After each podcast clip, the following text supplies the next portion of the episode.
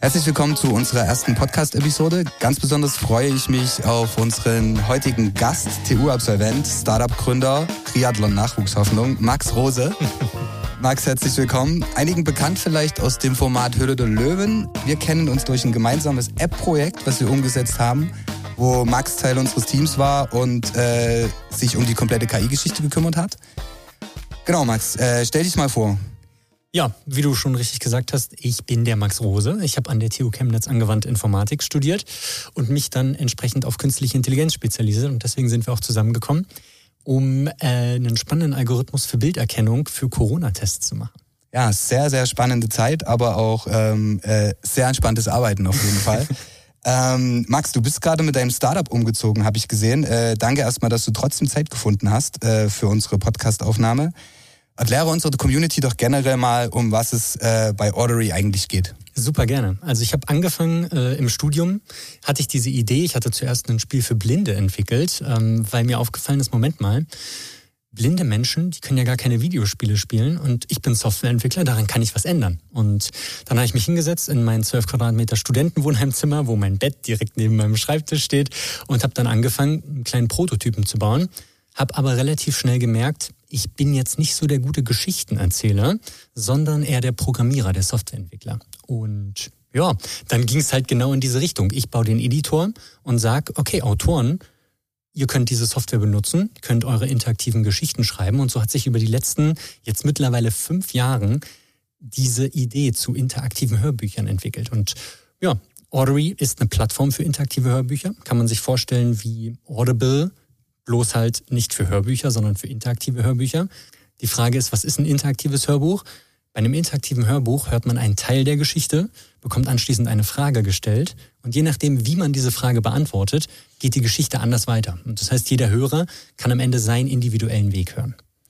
Okay, das klingt äh, schon mal sehr, sehr spannend. Aber was ich mich direkt frage ist, ähm, weil du auch gerade gesagt hast, du hast es aus dem Wohnheimzimmer äh, entwickelt. Ähm, wie bist du generell auf die Idee gekommen, Softwareentwickler zu werden? Sagt man wirklich, okay, nach so einer Geschichte, das muss eigentlich von klein auf so ein Stück weit im, im Kopf gewesen sein? Oder sagst du, hey, okay, ich habe mich ganz klassisch eingeschrieben, wusste nicht, was ich machen soll, bin dann irgendwie über verschiedene Richtungen bei der Uni Richtung Softwareentwicklung gekommen? Erzähl mal ein bisschen was. Wie, was steckt hinter dem Max als Softwareentwickler? Ja, das ist, das ist auch eine sehr tolle Geschichte, finde ich, weil es zeigt, dass man gar nicht von Grund auf irgendwie was mit Softwareentwicklung zu tun haben muss. Ich war in der Schule eigentlich immer der Sportler. Ich habe viel Volleyball gespielt ähm, und eines Tages habe ich mich nach dem Training gefragt, Moment mal, wie kann man eigentlich Computerspiele programmieren? Ich habe sie gespielt, fand das cool, auf dem Handy vor allem, aber wie man das denn entwickelt, ich wusste nicht, ist das schwer, kann das jeder machen? Und dann habe ich mir einfach YouTube-Videos angeguckt. Ich habe in die YouTube-Suchleiste eingegeben, Spiel programmieren und dann wurde Auto vervollständigt, Spiel programmieren mit PowerPoint. Und ich sag so, hä, was? Mit PowerPoint kann man doch keine Spiele programmieren. Und ähm, doch, man kann mit PowerPoint Spiele programmieren.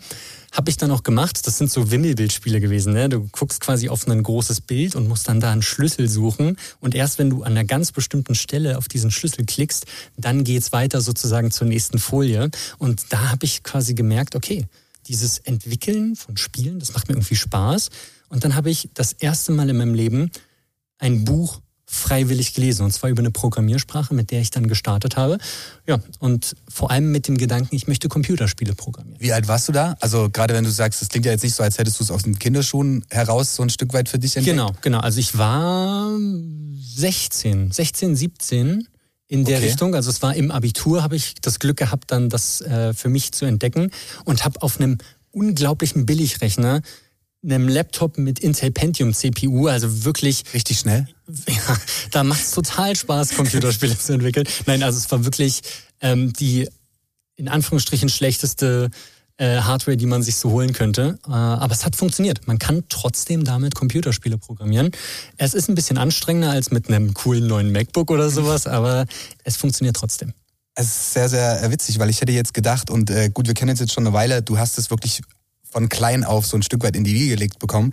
Aber äh, hätte jetzt nicht damit gerechnet, dass du mir sagst, hey, ich komme vom Volleyball, wollte Computerspieleentwickler werden, geh auf YouTube, gebe dort How to irgendwas ein und bist jetzt im Endeffekt jemand äh, mit einer der innovativsten Audio Plattformen überhaupt. Also es ist, ich hätte es komplett nicht so eingeordnet. Ja, also es ist auch wirklich am Ende ähm, ging es zuerst auch wirklich in diese Spielentwicklerrichtung und dann habe ich mir aber gesagt, äh, ich, also ich habe mal dann so einen Workshop mitgemacht, wie man Computerspiele programmiert und so. Das fand ich alles ganz cool. Aber dann war die Entscheidung im Abitur, also das habe ich im Abitur gemacht und dann war die Entscheidung im Abitur, okay, was mache ich danach? Studiere ich, sage ich mal, allgemein Informatik oder bleibe ich in dieser ich will es nicht Nische nennen, was ist keine Nische, aber in diesem Bereich der Spieleprogrammierung. Und dann habe ich gesagt, okay, ich möchte aber möglicherweise auch noch was anderes machen, wir ein paar Wege offen halten. Und da ging es dann entsprechend an die TU Chemnitz. Und glücklicherweise habe ich da dann wirklich, also ich glaube wirklich, es war mit die beste Entscheidung meines Lebens, hier Informatik zu studieren, weil ich wirklich das Handwerkszeug für alles, was ich bei Audrey in irgendeiner Weise programmiert habe, hier bekommen habe. Und das ist ein Ding, für was ich sehr dankbar bin und dass ich aus dieser Blase des, der, der, der Computerspielentwickler rausgekommen bin.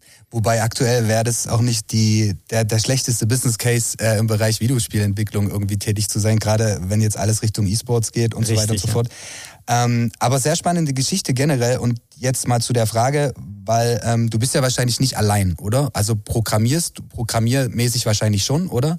Wie groß ist dein Team? Also wer steckt außer Max Rose jetzt noch in der Ordery. Genau, also ich bin, äh, steht auch schön auf unserer Website, ich bin der Geschäftsführer und entsprechend auch derjenige, der die Software entwickelt. Ich sitze jetzt seit fünf Jahren da dran. Es dauert einfach wirklich lange, Software von Grund auf zu bauen.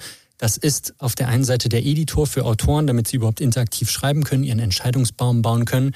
Dann klicken die auf Veröffentlichen. Dazwischen ist noch eine Sprecherdatenbank, damit ein Sprecher dann auch direkt gebucht werden kann für eine Produktion.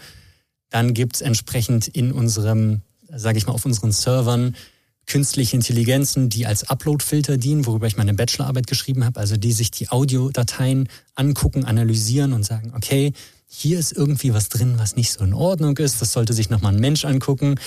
Und, also das ist die Software, die ich geschrieben habe, auf der anderen Seite aber auch die App für iOS und Android, mit der jeder Hörer dann interaktive Hörbücher kaufen und hören kann. Und diese gesamte Infrastruktur ist mittlerweile wirklich unglaublich komplex und deswegen sitze ich da jetzt schon seit fünf Jahren dran. Und ja, um deine Frage überhaupt mal zu beantworten, ähm, ich bin nicht mehr alleine natürlich. Also ich habe am Anfang, wie gesagt, in meinem Wohnheimzimmer die Software geschrieben, aber nur mit Software, nur bei sich im Wohnheim kommt man nicht weit. Man muss entsprechend mit seiner Idee rausgehen, man muss andere Leute dafür begeistern, entsprechend Leute suchen, die einen auch irgendwo ähm, ergänzen und da habe ich die Pauline gefunden, die Pauline Schneider, die bei uns die Produktionsleiterin ist. Also die kümmert sich am Ende darum, dass neue interaktive Hörbücher auf die Plattform kommen. Ich habe nichts mehr mit den Inhalten zu tun.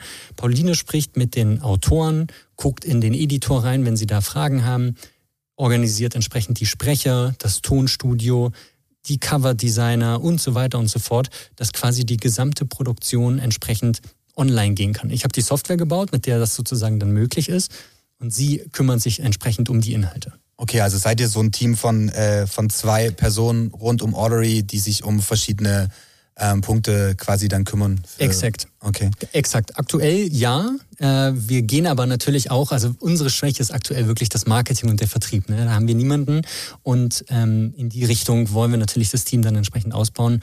Aber aktuell hat es bis jetzt damit funktioniert. Es gibt ja. quasi, es reicht sozusagen auf der einen Seite gut Software zu schreiben und auf der anderen Seite zu wissen, wie man interaktive Hörbücher produziert.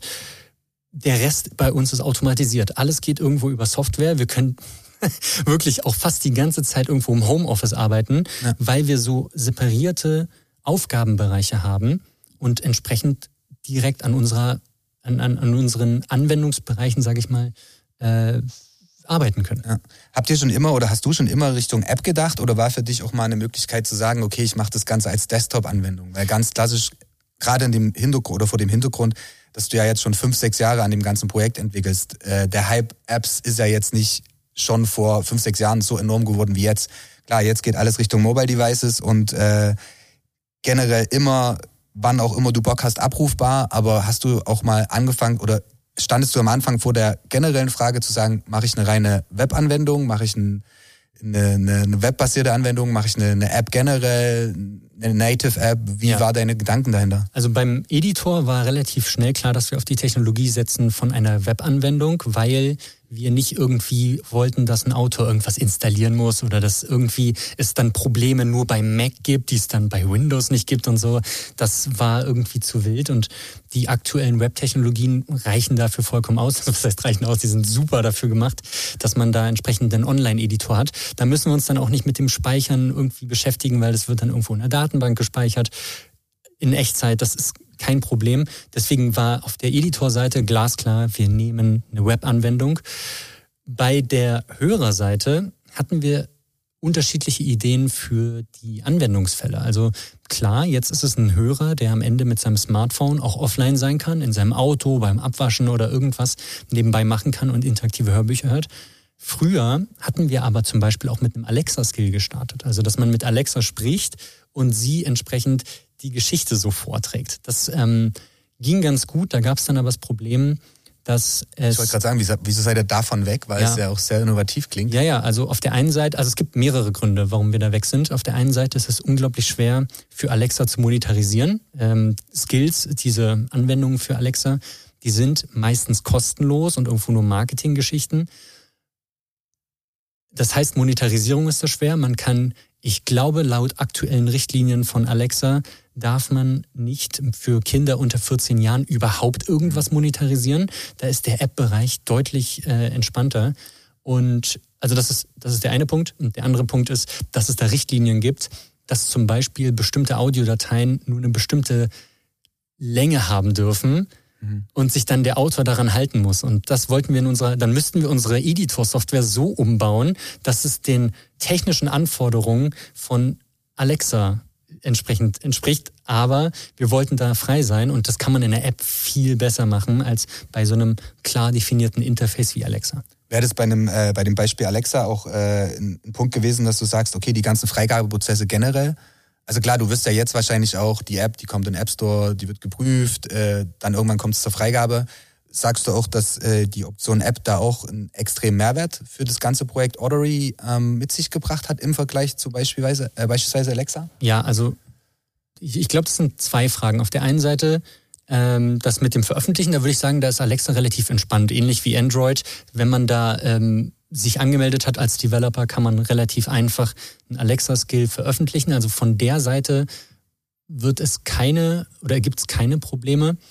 Auf der anderen Seite ist aber diese App-Geschichte so viel anders im, in der Monetarisierung. Ich glaube, das ist wirklich der größte Punkt für, was wir jetzt auch nach der Ausstrahlung von der Höhle der Löwen mitbekommen haben dass dieser In-App-Kauf unglaublich einfach funktioniert. Das ist wirklich ein Knopfdruck. Das haben die beiden großen Plattformen von Google und Apple super integriert, ja. dass das einfach funktioniert, dass da niemand quasi so eine lange Hürde hat, was auszugeben, wohingegen es bei Alexa halt mit der Sprache passiert und Sachen zu kaufen, die man nur per Sprache in irgendeiner Weise macht, stelle ich mir persönlich irgendwo schwierig vor und ich kann mir auch nicht vorstellen, dass das in Zukunft in Deutschland so viel Andrang findet wie in der App, wo du entsprechend siehst, wo du einen Knopf drückst, wo die Zahlungsprozesse im Hintergrund funktionieren. Okay, du hast es vorhin gerade schon angesprochen, ähm, die Höhle der Löwen. Ähm, du bist da rein nach wie viele Jahre? Entwicklungszeit? Fünf Jahre? Vier, vier Jahre würden es sein, ja. Okay, Frage eins wäre, ähm, was hat dich dazu gebracht, genau diesen Schritt zu gehen? Also ich kenne viele Gründer äh, mit coolen Ideen, die sagen auch, hey, ähm, Gehe ich da jetzt hin, nutze es als Plattform generell, als Marketinginstrument? Ähm, will ich so viel überhaupt preisgeben? Weil es könnte auch in dem Moment äh, jede andere Konkurrenz oder jedes andere Konkurrenzunternehmen kommen, was schon aktuell, aktuell existiert, ähm, um dich halt einfach platt zu machen. Ja. Die sehen deine Idee, die hören deine Idee und sagen so, okay, machen wir jetzt auch. Die haben wahrscheinlich 20, 30 Entwickler on hold, wo die sagen könnten, ey, wir hauen euch jetzt den Case auf den Tisch, baut mal. Hm. Wie war das oder was hattest du für eine Entscheidung? Wie waren deine Gedanken vielleicht davor? Also die Ängste habe ich zum Beispiel überhaupt nicht. Also das ist, glaube ich, halt so ein deutsches Mindset, ähm, wora, ich weiß nicht, woher ich das, ähm, wo ich das abgelegt habe. Also ich habe früher auch so gedacht. Äh, ich habe viele Bücher in diese Richtung gelesen, glaube ich. Das ist so der, der, der Punkt. Ähm, aber am Ende des Tages habe ich keine Angst davor, weil Ideen gibt's wie Sand am Meer. Ja, stimmt. Ähm, ich habe auch noch viele andere Ideen nach Ordery, die ich direkt angehen könnte. Ich habe so eine, in meinem Handy habe ich quasi immer so eine, so eine Liste. To-Do-List? Ja, ja, wirklich. Also wo ich dann immer, wenn ich irgendwo ein Problem sehe, sage, okay, dafür könnte ich eine Lösung machen, ich schreibe es mir auf, habe im Fokus gerade Ordery, aber ich habe alle Schnaps, also ich nenne das Schnapsideen, äh, habe ich alle niedergeschrieben. Und wenn ich dann mal bei Ordery entsprechend freie Spitzen habe, gucke ich mir diese Liste an, sortiere die nach Wichtigkeit, Dringlichkeit und sage, das, was ganz oben steht, das ziehe ich jetzt durch. Und in diese Richtung habe ich also, und wenn es jemand anderes macht, dann ist es so. Dann sollen die das bitte machen, wenn sie ja. die Kapazitäten haben, wenn sie die Ressourcen haben. Dann bin ich vielleicht gar nicht der Richtige, um diese Idee umzusetzen. Mir ist, glaube ich, wichtiger, dass es diese Ideen gibt. Wir können vielleicht später nochmal drüber reden, was, ja. äh, was das für Ideen wären. Aber interessant, dass äh, Max auf jeden Fall noch eine extreme Bucketlist hat. Also, ähm, wo es, oder anders, wie viele Projekte sagst du, hast du auf deiner Bucketlist aktuell, wo du sagst, weil du gerade so schön diesen Schwank gebracht hast ja. zum Thema, okay, wenn jetzt Ordery ich irgendwie einen Break habe oder irgendwie freie Spitzen habe, könnte ich sofort an anderen Projekten weiterarbeiten. Sagst du so, hey, ich habe da noch so zwei, drei Sachen, die in Zukunft kommen könnten? Oder sagst du, nee, Ordery ist jetzt auch erstmal das, reicht, hat genügend oder nimmt genügend Zeit in Anspruch, ich konzentriere mich jetzt darauf oder ist deine Bucketlist wirklich so interessant für Investoren, dass sie mal bei dir anklopfen sollten, generell? Genau, also nee, da stehen nur Ideen drauf, die, ja. wo ich in der Lage wäre, sie umzusetzen. Da stehen wahrscheinlich so zwischen 20 und 50 ordentliche Ideen drauf. Also es ist schon, es ist schon was. Ich hätte zwischen 5 und 6 jetzt gedacht, aber dass du mit 20 nein, nein. um die Ecke kommst. Ja, nee, nee, also die sind schon äh, spannend, aber am Ende des Tages spreche ich offen über die. Also wenn irgendjemand anderes Bock drauf hat, also es gibt eine Sache, ähm, die wirklich, wo ich glaube, dass es wirklich sehr, sehr geil ist, da werde ich dann vielleicht später nochmal drauf ja. zu sprechen kommen, aber ähm, am Ende des Tages, diese Ideen kann jeder machen, wenn er mit mir quatscht, gar kein Problem. Ja. Es gibt noch genug andere Sachen, die ich machen kann. Ich glaube nicht, dass es bei mir daran scheitert, dass ich zu wenig Ideen habe, die ich umsetzen möchte, sondern dass es, dass man da entsprechend mit dem Fokus kämpft. Ich sage mir jetzt, ich mache Ordery zu 120 Prozent, nichts anderes. Und wenn dieses Problem, sage ich mal, in Anführungsstrichen Problem, gelöst ist, dann kann ich mich auf andere Sachen konzentrieren. Alles andere macht meinen Fokus kaputt und ich mache nicht irgendwie fünf Sachen gleichzeitig. Ja, ist ja auch richtig. Ähm, zum Thema nochmal Höhle der Löwen zurückzukommen. Ähm, du warst sehr souverän in dem Auftritt, sagen wir mal Dankeschön. so. Und du hast wirklich die ganze Zeit, ich saß zu Hause, ähm, gut, für mich wirkt es vielleicht auch so, weil ich dich kenne und du bist ja jemand, der relativ offen, direkt und auch entspannt ist in dem, wie er was sagt und was er sagt. Und ich dachte so, okay, jetzt muss doch irgendwann mal der Knackpunkt kommen, dass der Junge mal wenigstens so einen kleinen Emotionsbreak hat und spätestens als zwei Investoren, die wirklich, man hat ja auch gemerkt, die haben Bock auf dich und die haben erkannt, äh, gerade dieses Statement so, ähm, Investoren suchen die Nadel im Heuhaufen, du bist die Nadel im Heuhaufen. Mhm wären 50 Prozent der Leute entweder umgefallen oder hätten erstmal äh, komplett äh, andere Gesichtsfarbe bekommen als Beispiel. Und du hast es komplett weggesteckt, beziehungsweise was ist das für ein Gefühl, wenn du von zwei Investoren merkst, okay, die haben beide Bock drauf, lehnt man sich zurück, ist man noch mehr hyped eigentlich in der Situation? Was ging in deinem Kopf vor in dem Moment? Boah, das ist eine gute Frage. Also Fangen wir vielleicht erstmal damit an, dass ich eigentlich mit der Idee da reingekommen bin, dass die 800, also ich bin reingekommen in die Höhle der Löwen mit ähm, einer Forderung, ich möchte 120.000 Euro haben, gebe dafür 15 Prozent Unternehmensanteil ab. Damit bin ich reingegangen und ähm, hatte mir davor natürlich überlegt, entsprechende Bewertung. Moment mal, mir fällt gerade auf, wir haben gerade nicht drüber gesprochen, ich habe deine Frage nicht beantwortet, wie ich eigentlich zur Höhle der Löwen gekommen bin.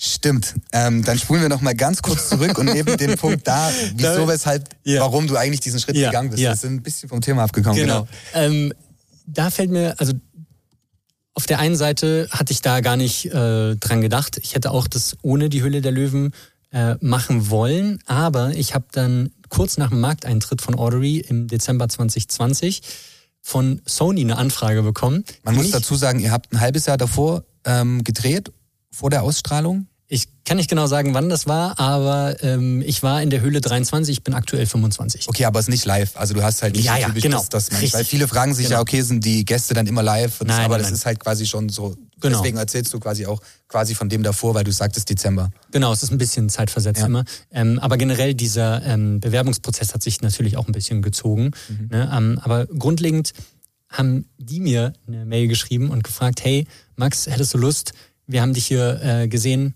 passt super für die Höhle der Löwen, hättest du da Lust drauf, äh, das vorzustellen? Und ich habe diese Mail gelesen und dachte erstmal, das ist Spam. Ne? Also so, so voll so, hä? Wie, wie kommen die jetzt auf mich? Warum genau ich jetzt? Und ich habe das meinen Eltern gezeigt und die meinten auch, klick da nicht auf den Link, das sieht irgendwie komisch aus. Aber am Ende des Tages war wirklich echt. Äh, wir haben danach auch entsprechend telefoniert und alles. Und ja, dann bin ich in diesen Bewerbungsprozess gekommen, um nochmal kurz die Schleife zu machen. Äh, war aber trotzdem am Zögern, weil ich nicht wusste, ob das, ob, ob, ob ich dafür bereit bin. Ich war zu dem Zeitpunkt halt irgendwo mit dem Gedanken, boah, ich habe doch jetzt gerade erst gegründet, ich habe doch hier nur ein bisschen Software geschrieben, das soll jetzt gleich im Fernsehen kommen und die könnten mich doch da übel zerpflücken und dann stehe ich da vor über zwei Millionen Zuschauern und weiß dann nicht, was ich sagen soll. Und zu dem Zeitpunkt hatte ich überlegt, ob das das irgendwie wirklich wert wäre und ob ich sozusagen mit der Idee es wert bin oder ob es nicht besser wäre, wenn ich das erst in zwei, drei Jahren mache. Aber hast du niemals drüber nachgedacht oder warst du dir nicht wirklich bewusst, dass diese Audioplattform generell ja jetzt, also ich meine, wir sitzen gerade in einem Podcast, ähm, sprechen über ein Thema, was dann halt äh, in eine ähnliche Richtung geht, das ist kein Hörbuch, klar, aber hast du nicht zu dem Zeitpunkt realisiert, dass, okay, du hast jetzt ein Produkt, was eigentlich gerade mehr als aktuell ist, mhm. weil du hast eine sehr breite Zielgruppe deine, von wo bis wo würdest du beschreiben? Von 10 bis 60, 70, 80, solange du. Genau, wenn die ein Smartphone kannst, haben. So. Ja. Genau, ja. wenn die ein Smartphone haben. Ja, aber mittlerweile ist es ja auch so, ich finde auch die, das Thema generell, auch ältere ähm, Menschen nutzen digitale ähm, Portale, Plattformen oder Mobile Devices. Man muss einfach so ein gewisses, ähm, oder beziehungsweise solange sie wissen, wie sie damit umgehen, ist auch die Hürde weg. Ich glaube jetzt nicht, das haben wir damals auch ähm, bei dem gemeinsamen App-Projekt gesehen, wenn man es klingt jetzt vielleicht komisch, aber so einfach wie möglich darstellt im Nutzerverhalten, dann ist es auch für ältere Leute ähm, quasi greifbar. Klar ist es schwierig, wenn man da eine super fancy App hat mit GIFs und alles blinkt und tut und macht und aber es ist ja nicht der Fall. Also du hast ja wirklich was, okay, ich klick Play, hör an und habe noch den großen Vorteil, dass ich den Ausgang mitbestimmen kann. Also ich bin gleichzeitig noch Teil vom Ganzen, ja. wo ja auch die ganze Kommunikation oder generell im Bereich ähm, Online-Medien, äh, Social Media dahin geht, dass man sagt, man will eine Transparenz, man will Teil von irgendwas werden. Und ja. das hast du ja eigentlich, da hast du ja den Nagel auf den Kopf getroffen. Witzigerweise, äh, ein kurzer Schwenker dazu, finde ich genau das als Softwareentwickler so spannend, entsprechend mit älteren Menschen zusammenzuarbeiten, mhm. weil wenn Menschen nicht nativ mit diesen Technologien aufgewachsen sind, man sich andere Fragen stellt, wie man eine Benutzeroberfläche sieht. Und ich sage mir immer, wenn das meine Omi versteht, was ich da programmiert habe in der App, wenn die eine interaktive Geschichte sich runterladen kann und sie abspielen kann, dann habe ich gewonnen. Dann ja. ist, das, ist, der, ist der Flow für den Benutzer so einfach und intuitiv, wie es nur gehen kann. Und das ist sozusagen auch eine Idee, die ich im Hinterkopf habe. Hey, man kann entsprechend Software entwickeln mit den Zielgruppen, die sozusagen am weitesten weg sind, die ja. nicht nativ damit aufgewachsen sind. Und auch wenn es unangenehm ist für einen Softwareentwickler, das ist, glaube ich, richtig, richtig wertvolles Feedback. Und mehr Arbeit auf jeden Fall.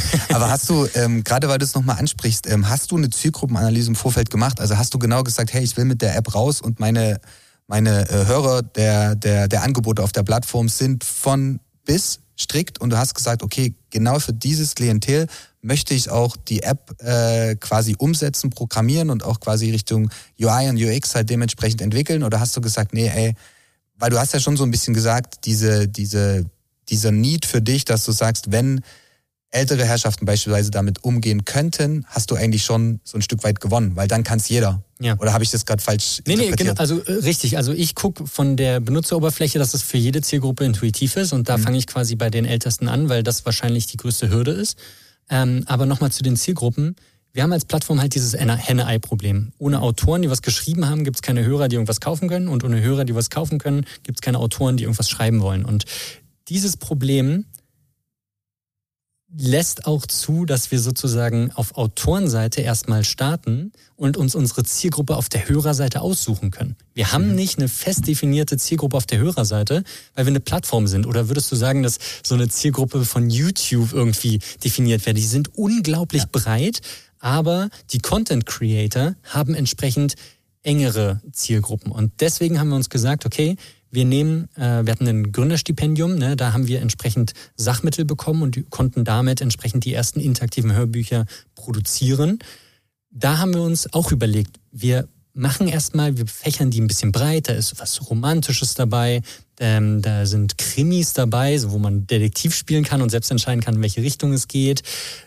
Fantasy, Sci-Fi, in diese Richtung haben wir ein bisschen gestreut, weil das so die bekanntesten Genre gibt, sind, die äh, auf, auf Audible zum Beispiel unterwegs sind oder generell im Hörbuchmarkt und haben dann geguckt, was davon am besten ankommt. Und damit haben wir sozusagen erst auf der Autorenseite überlegt, was wir machen an Content und dann die Zielgruppen. Aber unsere grundlegende Idee ist, dass jeder bei uns veröffentlichen kann und jeder beliebige Zielgruppen ansprechen kann. Wir gehen jetzt, ich habe gemerkt, das ist halt schwierig, wenn man eine Plattform aufbaut. Da sollte man sich auch in irgendeiner Weise fokussieren und bei einer Zielgruppe entsprechend ähm, sage ich mal, die Nummer eins sein, als bei allen. Zumindest was Marketing angeht. Ja. Du musst ja so ein Stück weit die Targets setzen. Und da ist es halt sehr schwierig zu sagen, okay, du hast jetzt drei, vier Zielgruppen die sind auf unterschiedlichen Netzwerken unterwegs, richtig, die richtig. brauchen unterschiedlichen Content und, und, ja. und. Und entweder du hast ein Riesenteam und extrem viel Geld, was du im Marketing quasi reinstecken kannst, ja. oder halt nicht. Und ich denke, gerade in der Basis, wo ihr euch bewegt habt, war es ja schon so ein Stück weit, wie können wir jetzt mit den am wenigsten oder mit dem wenigsten Cash so weit wie möglich nach draußen gehen ja. und so trotzdem so viel Aufmerksamkeit wie möglich zu bekommen. Richtig? Genau. Und deswegen gehen wir jetzt auch, also das ist auch ein Fehler, den ich gemacht habe, ne? also entsprechend zu überlegen, okay, welche genauen Zielgruppen können wir denn jetzt ansprechen? Und da gehen wir jetzt, da fokussieren wir uns jetzt vor allem in dieser Kinderrichtung, ne, weil wir da entsprechend schon viele Spielbücher haben. Wir wissen, dass ähm, Ravensburger damit zum Beispiel Erfolg hatte. Die haben äh, Spielbücher gemacht, die tausend Gefahren. Da gibt es so eine ganze Reihe von Kinderspielbüchern. Spielbücher sind quasi wirklich diese Offline-Variante als Hörbuch, also als, als normales Buch, als gedrucktes Buch. Man liest ein paar Seiten, bekommt eine Frage gestellt und sagt, und dann steht da, Möchtest du, dass die Geschichte so und so weitergeht, dann blätter auf Seite 73, sonst auf Seite 92 und dieses Konzept können wir eins zu eins in ein interaktives Hörbuch umbauen. Also da gibt es entsprechend schon Leute, die in dem Buchbereich das getestet haben, gesehen haben, Kinder wollen entscheiden, Kinder haben Spaß daran, in diese spielerische Richtung zu gehen. Und deswegen sagen wir, okay, lass uns da in dieser Gruppe fokussieren. Okay, ähm, wir sind wieder, wir sind wieder abgekommen, genau, weil ich habe mich gerade so gefragt, so, hä, okay, dann jetzt nochmal wirklich die Frage, ähm, der Moment. Der Moment, wenn du weißt, hey, du stehst vor vier Investoren, fünf? Fünf. Vier, fünf. Stehst vor fünf Investoren, hast genau daraufhin fünf Jahre lang gearbeitet und weißt, hey, jetzt geht's los. Ja. So wirklich dieser, dieser Kick-Off-Punkt, wo du denkst so, oh, ich werde jetzt keine Zeit mehr haben, ich werde jetzt richtig, richtig viel, viel, viel, viel Meetings haben und, und, und. Also wie, ja. Wie fühlt sich das an? Es ist, es ist, das Ding ist, man kann sich nicht auf diese Situation vorbereiten. Ich bin, wie gesagt, mit 120.000 für 15 Prozent rein. Und das Stressigste für mich war nicht, dass da fünf Leute sitzen. Man hat schon mal gepitcht vor Menschen, man ja. weiß, okay, das sind auch nur Menschen, die gehen genauso äh, irgendwas essen, die gehen genauso auf Klo, die gehen duschen. Das, ne, es sind ganz normale Menschen. Vor fünf Menschen zu präsentieren, ist, glaube ich, kein Problem. Das habe ich die vier Jahre davor auch schon gemacht. Ja. Und ich weiß halt, dass das mein Projekt ist, dass das was ist, wo ich mich am besten auskenne. Du bist halt im anderen, Thema. Genau, und die anderen halt nur fragen, was ich so mache. Ne? Und deswegen kann ich da, war ich da relativ selbstbewusst. Was mir die größten Probleme gemacht hat, ist, dass man vergisst, dass 50 Kameras auf einen gerichtet sind. dass du ein Mikro hast, dass du aus jeder Perspektive gefilmt wirst und alles, was da aufgenommen wird, vor zwei Millionen oder über zwei Millionen Menschen sichtbar ist. Und du kannst nicht beeinflussen, kannst, was im Endeffekt gesendet wird. Du. Richtig. Ja. Und wenn du da stehst und dich verplapperst und das irgendwie scheiße ist alles, ja. dann ist es so. Ja. Dann gehst du da raus, gehst schlafen und sagst, oh fuck, Mann. Das habe ich jetzt so ein bisschen in den Sand gesetzt. Das ist das, was mir da durch den Kopf gegangen ist. Das vergisst man. Also nicht nur vor allem nicht, dass die Kameras da sind, sondern dass natürlich auch da 50 Sony-Mitarbeiter rumrennen, die dich auch auf den ganzen Bildschirmen angucken. Und ich weiß nicht, ich glaube, das war am Ende das, was, was mich da so nervös gemacht hat. Ähm, aber ich glaube, ich bin nach einer Weile dann auch aufgetaut. Also als ich dann gemerkt habe, dass die Löwen da Interesse haben, dass sie Fragen stellen und ich jede einzelne Frage gut beantworten konnte, weil ich die schon mal woanders gehört habe und mir darüber natürlich schon Gedanken gemacht habe. Da habe ich dann mitbekommen, okay, das ist jetzt irgendwie meine Bühne, ich kann da jetzt Vollgas geben ja. und es geht nicht schief. Ich bin mit der Einstellung zuerst rein, was vielleicht gar nicht so gut ist, dass ich irgendwie diesen Preis verteidigen muss, dass ich die 800.000 Euro Bewertung, was ja dann entsprechend Hochrechnung wäre, ja. ähm, dass ich das verteidigen muss, dass die mich fragen und da versuchen runterzuhandeln, dass ich darauf vorbereitet bin. Und da habe ich mich auch entsprechend vorbereitet, habe alle Unternehmenszahlen auswendig gelernt und wusste ganz genau, wie viele Nutzer wir haben, wie viele Entscheidungen die getroffen haben und alles Mögliche, damit ich da nicht im Fernsehen bloßgestellt werde. Das war für mich, glaube ich, so die größte Angst, die mich da angetrieben hat, wirklich, wirklich Vollgas zu geben. Aber du hast es nicht gebraucht. Dann war es ja während der Sendung so, dass du im Endeffekt gleich zwei Angebote bekommen hast. Ähm, genau, erzähl mal, was ging dann? Und das, und das sogar von drei Löwen. Ja, und das war das Verrückte, damit hatte ich auch überhaupt nicht gerechnet. Hab mich natürlich da sehr gefreut und zu diesem Zeitpunkt wusste ich dann, okay, cool, es kann nichts mehr passieren. Also es, ich komme hier nur noch positiv raus und äh, da habe ich dann entsprechend auch ein bisschen Selbstbewusstsein mehr bekommen. Ich weiß nicht, ob man das merkt oder ob nur ich das bei mir selber merke, wenn ich das gucke. Aber es war so, dass mir ähm, Georg Kofler und Carsten Maschmeyer zusammen ein Angebot gemacht haben und sie haben zuerst gesagt 150.000 Euro, wollen aber dafür 30 Prozent. Und das war dann schon äh, quasi runtergehandelt und da war ich mir nicht so wirklich sicher. Und dann kommt Nils Glagow und sagt, okay, er gibt mir genau das, was ich möchte, und zwar 120.000 Euro für 15 Prozent. Und dann habe ich einen Move gemacht, wo ich bis heute nicht weiß, wie das direkt in meinen Kopf geschossen ist. Ich habe danach nämlich direkt nochmal Nils Glagow, nachdem er das Angebot gemacht hat, gefragt, ob er glaubt, dass die Influencer-Marketing-Strategie, die ich machen möchte, so richtig ist. Und habe ihn reden lassen und bin sozusagen in diese Angriffs- Rolle gekommen und war nicht mehr so passiv. Und dann habe ich ihn erstmal reden lassen. Und in dieser Zeit haben Carsten Maschmann und Georg Kofler gemerkt, okay, Moment mal, das ist ja hier jetzt wirklich gerade Konkurrenz. Da müssen wir mal irgendwie was anderes machen. Da haben die sich dann entsprechend widersprochen und haben richtig gefeitet. Und ich stehe einfach nur noch da und sage, okay, cool, cool, cool. Das wird jetzt hier alles aufgenommen, das ist sehr schön. Ähm, und am Ende des Tages haben dann Georg Kofler und Carsten Maschmeyer zusammen ein Angebot gemacht, 200.000 Euro für 20 Prozent. Also eine Firmenbewertung nicht mehr von 800.000 Euro, sondern von einer Million. Kam aber während genau dieses Prozesses, was du gerade gesagt hast, auch schon der Einwand. Ich kann mich erinnern, du hast die ganze Zeit im Pitch über Ordery gesprochen und ich denk so, ja, wann lässt er die Bombe platzen? Wenn lässt er die Bombe platzen? Und so kurz vorm Ende, wo du eigentlich schon siehst, okay, der Drops ist gelutscht, dann kommt der Max mit der KI um die Ecke. Und ich dachte so, okay, hier hat er sich aber richtig lange Zeit gelassen, weil das ja eigentlich genau das, der USP von, von Orrery so ein ja. Stück weit mit ist, oder? Also ja. berichtige mich, wenn ich jetzt falsch liege, aber für mich gefühlt von außen ist es genau das, was das halt noch innovativer macht, als es eigentlich schon ist. Genau, richtig. Also wir machen halt viel mit künstlicher Intelligenz im Hintergrund, das sieht niemand. Von außen sehen wir aus wie ein ganz normaler Anbieter für interaktive Hörbücher, aber im Hintergrund ist unglaublich viel automatisiert. Wir haben einen Upload-Filter, den ich in meiner Bachelorarbeit entwickelt habe, eine künstliche Intelligenz, die auf über 3000 Stunden menschlicher Stimme trainiert wurde, über 24 Stunden am Tag, 10 Tage am Stück auf den Hochleistungsrechnern der Professur Künstliche Intelligenz. Da ist wirklich Power dahinter. Mhm. Ähm, und diese künstliche Intelligenz guckt sich alle Audiodateien an, die bei Audrey hochgeladen werden für ein interaktives Hörbuch, damit sich ein Mensch nicht acht Stunden Audiomaterial anhören muss, bevor das quasi veröffentlicht wird, sondern eine Maschine guckt sich das davor an und sortiert nur noch die Teile raus, wo sie sich nicht sicher ist, ob das eine menschliche Stimme ist oder ob da irgendwas im Hintergrund ist, ob da vielleicht potenzielle Urheberrechtsverletzungen drin sind. Also irgendwie Soundeffekte, die man nicht benutzen darf, Hintergrundmusik, all sowas, was nicht der menschlichen Stimme entspricht. Und da haben wir entsprechend diesen Upload-Filter, den wir entsprechend auch noch weiter ausbauen. Ich werde da nicht viel mehr drüber erzählen, weil das ist unser Alleinstellungsmerkmal. Aber das ist auf der einen Seite die Algorithmen auf, sage ich mal, Autorenseite, dass da der Upload-Prozess schneller geht als bei anderen Anbietern. Auf der anderen Seite haben wir in der App auch entsprechende Empfehlungsalgorithmen. Also, mhm. wenn du die Audrey-App benutzt, Entscheidungen in Hörbüchern triffst, dann kannst du entscheiden, ob wir diese Daten benutzen dürfen, um dir individuelle Vorschläge zu machen auf Grundlage der Entscheidungen, die du getroffen hast, oder halt nicht. Das ist komplett freiwillig, diese Datenerhebung. Aber in diese Richtung kann es dann auch gehen. Also wir machen ziemlich viel mit künstlicher Intelligenz, mit Empfehlungsalgorithmen. Okay. Ähm, generell, als du dann nach dem Format, äh, hast du direkt durchgestartet, bist du erstmal nach zwei Wochen irgendwo hin in den Urlaub gefahren, hast die Füße hochgelegt, was du dir halt verdient gehabt hättest.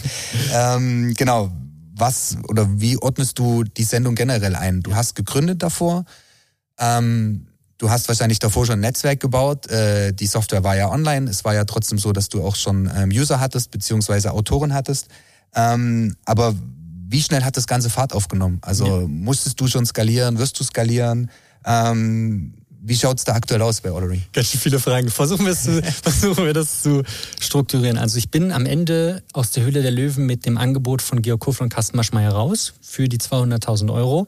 Danach ähm, trifft man sich entsprechend nochmal in den Fluren von Sony und ich werde mein Leben nicht vergessen. Also wir haben da entsprechend äh, Fotos, Videos gemacht und alles. Ich werde mein Leben nicht vergessen, wie Carsten Maschmeyer danach rausgegangen ist auf die Sony-Flure und ich höre nur Audrey, Audrey, brüllt er durch diese ganzen Flure diesen Namen, den ich mir in meinem Studentenwohnzimmer ausgedacht habe. Es war einfach nur verrückt. Ich habe das erst Tage danach verarbeitet, ja. was da eigentlich gerade passiert ist. Ja. Und war für mich wirklich ein, ein, ein Schlüsselmoment, dass so ein Mensch dann einfach von mir so redet. Und ähm, war ein sehr, sehr schönes Gefühl. Und genau, das hat sich dann entsprechend, wir sind in die Due Diligence gegangen, haben die Unternehmensprüfung gemacht, haben überlegt, okay, strategisch, in welche Richtung wollen wir denn zusammen gehen, hatten da entsprechende Meinungsverschiedenheiten und dann ist der Deal am Ende nicht zustande gekommen.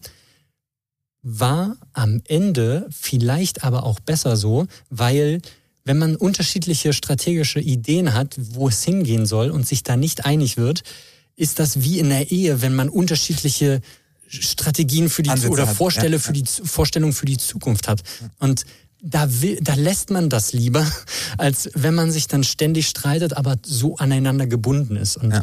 glücklicherweise haben wir danach beim TUCLab-Wettbewerb teilgenommen. Das ist, äh, TUCLab ist der Accelerator der TU Chemnitz. Mhm. Und da gab es dann entsprechend die Möglichkeit, sind wir ins Finale gekommen und haben in diesem Finale gewonnen und haben damit uns ein Investment von der Sächsischen Beteiligungsgesellschaft gesichert. Und das sind 300.000 Euro, also nochmal 100.000 Euro mehr, als ich in der Höhle bekommen hätte. Mhm. Und das ist eine stille Beteiligung. Das heißt, ja. ich habe keine Prozente abgegeben, sondern die Sächsische Beteiligungsgesellschaft wird an den Gewinnen beteiligt. Und ich habe trotzdem noch 100 Prozent Kontrolle und ähm, könnte theoretisch neue Investoren und reinholen. Kannst frei entscheiden. Frei entscheiden. Und das ist, glaube ich, ähm, für mich das Wichtigste, dass ich da entsprechend frei bleibe ja, ich glaube auch bei so einem äh, Baby, was es ja trotzdem ähm, für dich ist, ist es schwierig, dann wirklich zu sagen, okay, du gibst einen sehr großen Part ab und ähm, du gibst es ja auch nicht irgendjemand. Also es sind ja auch Leute, die wissen, wieso, weshalb, warum und auch was für ein Netzwerk dahinter mitkommt. Also ja. kann man äh, definitiv komplett nachvollziehen. Aber was wir noch gar nicht geklärt haben, was mir gerade so in den Kopf gekommen ist, ähm, Allery, was steckt eigentlich hinter dem Namen? Weil du hast vorhin gesagt, so, ähm, er schreibt durch Ordery. Und äh, du hast es in deinem kleinen Wohnheimzimmer quasi entwickelt, ausgedacht, den Namen. Ja. Magst du was dazu sagen? Ja, ähm, sehr gerne. Also ähm, wir hatten mehrere Namen am Anfang. Wir waren zuerst, glaube ich, bei Hörspielheld. Dann sind wir zu Plaugio gegangen, also eine Mischung aus Play und Audio. Das hätte niemand, glaube ich, realisiert. Das, das ist sehr, sehr weit weg von dem, wo. Aber ich wollte es nicht unterbrechen. Ja, ja. Genau, also das ist das Ding. Und dann sind wir irgendwann zu Ordery gekommen. Audrey ist einfach eine Mischung aus Audio und Story. Auch jetzt nicht wirklich äh, spannend, aber. Aber jetzt verstehe ich das Wortspiel auf jeden Fall. So, ich habe immer überlegt und ich habe lange drüber nachgedacht, auch in der Zeit, wo wir uns kennengelernt haben, so was, ja. was meint er eigentlich mit Audrey? Ja, ja. So, und, nee, ähm, genau, eigentlich relativ einfach. Ähm, wir haben halt so ein paar Namen uns überlegt, die Domain war frei und am Ende des Tages, was ist denn Pepsi oder Coca-Cola? Ja. Man macht am Ende die Marke aus den Aktionen, die man macht und was ja. man da entsprechend strategisch aufbaut und nicht, weil das irgendwie so ein krasser, cooler Name ist. Ne? Und deswegen würde ich nicht so viel Zeit verschwenden, in dem perfekten Namen den zu suchen. Wenn die Domain frei ist, fertig, zack, Also Short and Crisp, ihr wolltet loslegen, ihr hattet drei, vier Choices, okay, nein, genau der ist es und jetzt raus damit, Domain sichernd. Und genau, genau, genau. Also es war, es war ein Prozess, also witzigerweise im, in der Software von dem Editor, das war ja das erste Softwareprojekt, was sie für Audery quasi entwickelt haben, ähm, da steht witzigerweise im Code noch auskommentiert Plaugio drin, weil wir mit dem Namen angefangen hatten in dem Prototypen. Und ich habe das bis heute nicht rausgelöscht. Vielleicht lasse ich es auch für immer drin. Das ist, ist, so ein kleines Falls Andenken. mal jemand äh, dein HTML oder alles auslöst, äh, ausliest, dann ähm, ist es ein, vielleicht ist es auch ein cooler Running Gag für ein Gewinnspiel. Irgendwann, wenn du noch größer bist und richtig groß bist, verpackst du das über Socials. Gute Idee. Ähm, aber ähm, Du bist dann raus, beziehungsweise du hast an dem Tuklab-Wettbewerb teilgenommen und äh, hast dann quasi die neue Option bekommen. Was ist dann so ein Stück weit passiert? Ähm, würdest du sagen, okay, dann gab es so ein Stück weit die zweite Stage der Gründung oder konntest du dich zurücklehnen, weil die Software ist eh geschrieben. Ähm, Im Endeffekt äh, macht die ja alles in Konstellation mit KI, ähm, was sie machen soll. Und du könntest sagen, okay, Projekt jetzt erstmal so, wie es ist. Oder hast du dann eine von deinen 50 Bucketlist-Ideen, die vielleicht so unterstrich Ordery 1.3, 1.4 kommt, noch mit äh, weiterentwickelt direkt? Ja, nee, also Ordery ist noch lange nicht vorbei. Klar, wir haben die Software geschrieben mhm. äh, und da sind wir auch zum großen Teil durch. Aber das ist zum Beispiel mit der sächsischen Beteiligungsgesellschaft noch gar nicht so lange her. Also mhm. die Due Diligence war Anfang diesen Jahres 2022 durch. Im Februar war die Höhle der Löwen live, also die, nicht live, also im, im, gesendet wurde im Februar oder im März? Warte mal, doch im März, im März, ja, im März. Ja, ja. am 11. März. Nee, Quatsch, am 11. April. Am 11. Okay, April gut, war die Ausstrahlung, genau. Und, und davor war wirklich noch entsprechend nicht viel Zeit, äh, um da viel mit dem Investment anzufangen. Also wir haben am Ende ähm, erst, oh Gott, wann, ich will jetzt nichts Falsches sagen, ähm, wir haben das Geld noch nicht lange und mhm. deswegen geht's jetzt auch erst wirklich in die strategische Umsetzung und was wir mit dem Kapital am Ende machen. Also, also ab jetzt nimmt das Ganze nochmal ein ganz Stück mehr Fahrt. Richtig, genau. Also wir fangen jetzt gerade erst an, äh, glücklicherweise jetzt auch mit dem Schub aus der Höhle der Löwen, wo wir jetzt entsprechende Daten haben und wissen, in welche Richtung wir strategisch ungefähr gehen sollen. Äh, und dafür werden wir jetzt unsere Ressourcen, also die neuen, das, das neue Kapital, auch einsetzen und da entsprechend Vollgas geben. Okay. Also auf jeden Fall erstmal viel Glück bei dem ganzen Prozess, der jetzt noch kommt. Und ähm, weil du es gerade ansprichst, Gründung. Gerade du als Startup, klar, du hattest jetzt den, den Rückhalt vielleicht so ein Stück weit der TU Chemnitz, aber wie würdest du den ganzen Prozess deiner Gründung beschreiben? Sagst du, okay, würde ich nie wieder tun. Äh, ich rate jeden zu gründen. Was sind so deine Do's und Don'ts, äh, die man da anderen Leuten mit innovativen Ideen oder Startup-Gründern halt so ein Stück weit mitgeben ja. kann? Also das erste ist, glaube ich, wo mit, also wenn ich eine Sache in meinem Leben gut kann, dann ist es Disziplin behalten. Und mhm. das ist, glaube ich, so ein Ding, ähm, was dafür unglaublich wichtig ist. Ich könnte mir nicht vorstellen, unstrukturiert durchzustarten in der Selbstständigkeit, ja. weil es entsprechend nicht so viele Grenzen außen um dich rum gibt, die dir sagen, in welche Richtung du gehen sollst. Also es muss wirklich viel mit Disziplin zu tun haben. Ich stehe jeden Tag entsprechend früh auf, habe eine entsprechende Struktur, weiß, in welche Richtung es gehen soll. Und wenn ich das nicht, wenn ich nicht die Disziplin hätte, das umzusetzen, dann wäre Selbstständigkeit wahrscheinlich nicht das Richtige für mich. Das ist, glaube ich, so das Riesending und da habe ich ein bisschen, glaube ich, Glück, dass, das, äh, dass ich diese Eigenschaft habe. Vielleicht habe ich manchmal zu viel Disziplin. Also ich, wenn ich meine Ziele erreichen möchte, dann hält mich nichts und niemand davon ab. Und Aber ist das nicht eigentlich äh, so ein Stück weit ähm, euphorisch? also ich im positiven Sinne? Ja. Also so, so ein Stück weit oder wird's? Ja, na klar. Also ich äh, brenne für meine Idee und genau. deswegen ziehe ich da durch und es gibt keine, keine Ausnahme. Ich weiß, dass ich genau diese eine Sache mache und dass ich die mit Disziplin so lange verfolge, bis sie erreicht ist. Ähm, das kann manchmal so ein bisschen ungesund werden, muss ich auch ehrlich zugeben, weil ich halt sehr, sehr viel arbeite und da manchmal mhm. einfach mein, sag ich mal, Privatleben dann einfach vernachlässige. Aber äh, am Ende des Tages habe ich mir gesagt, ich bin gerade in meinen Zwanzigern, ich ja. möchte da eine High-Risk, High-Reward-Strategie ja. fahren. Das heißt, ich setze alles auf eine Karte, gebe Vollgas, habe da entsprechend das Risiko, aber für die kleine Wahrscheinlichkeit, dass es funktioniert und dass ich damit dann, dass mein Leben damit deutlich einfacher wird, das ist es mir wert, dieses Risiko einzugehen. Und ich glaube, ich würde es bereuen, wenn ich das nicht machen würde. In meinen 30ern, in meinen 40ern, in meinen 50ern kann ich noch safe gehen. Ich bin Softwareentwickler, ich kenne mich mit künstlicher Intelligenz aus. Ja. Es gibt genug Unternehmen, die, die ähm, Hände aufhalten. Ich, ja. Vor allen Dingen, glaube ich, auch mit so einer Referenz generell. Ja, richtig, genau. Aber bist du auch der Meinung, ähm, wenn du wirklich für was brennst und wirklich genau deinen Fokus darauf setzt, ähm, je, je, je tiefer du im Thema bist, beziehungsweise wie länger du dran bleibst, egal wie, wie, wie viele Do's oder wie viele Don'ts dir irgendwie in den Weg gelegt werden, dass wenn du lange an einem Thema dran bleibst, irgendwann ähm, auch wieder was zurückkommt. Wir hatten vorhin gerade das Thema vom Podcast ähm, zum Thema generell. Man arbeitet vier, fünf Jahre auf ein Projekt hin und äh, hat vielleicht kein Cashflow, hat nur so ein Stück weit Rückschläge, weil man nicht weiterkommt, man eckt da an, man eckt da an, man, man es fehlt da am Netzwerk oder hier am Netzwerk. Aber bist du auch der Meinung, dass wenn du wirklich was willst und dranbleibst und tust und machst, dass das auch irgendwann funktioniert? Also Glasklar, ja. Also ja. ich, ich glaube, ich nenne das Momentum, mhm. was man aufbaut. Das ist irgendwie unsichtbar, ja. aber dadurch, dass man sich mit bestimmten, ich würde zum, also ich habe mich zum Beispiel noch nie irgendwie mit davor mit Buchhaltung oder sowas auseinandergesetzt. Ich habe mhm. so unglaublich viel durch diese Unternehmensgründung gelernt, ja. dass ich da sozusagen im Hintergrund entsprechend Momentum aufgebaut habe. Ich habe die Software die ganze Zeit geschrieben.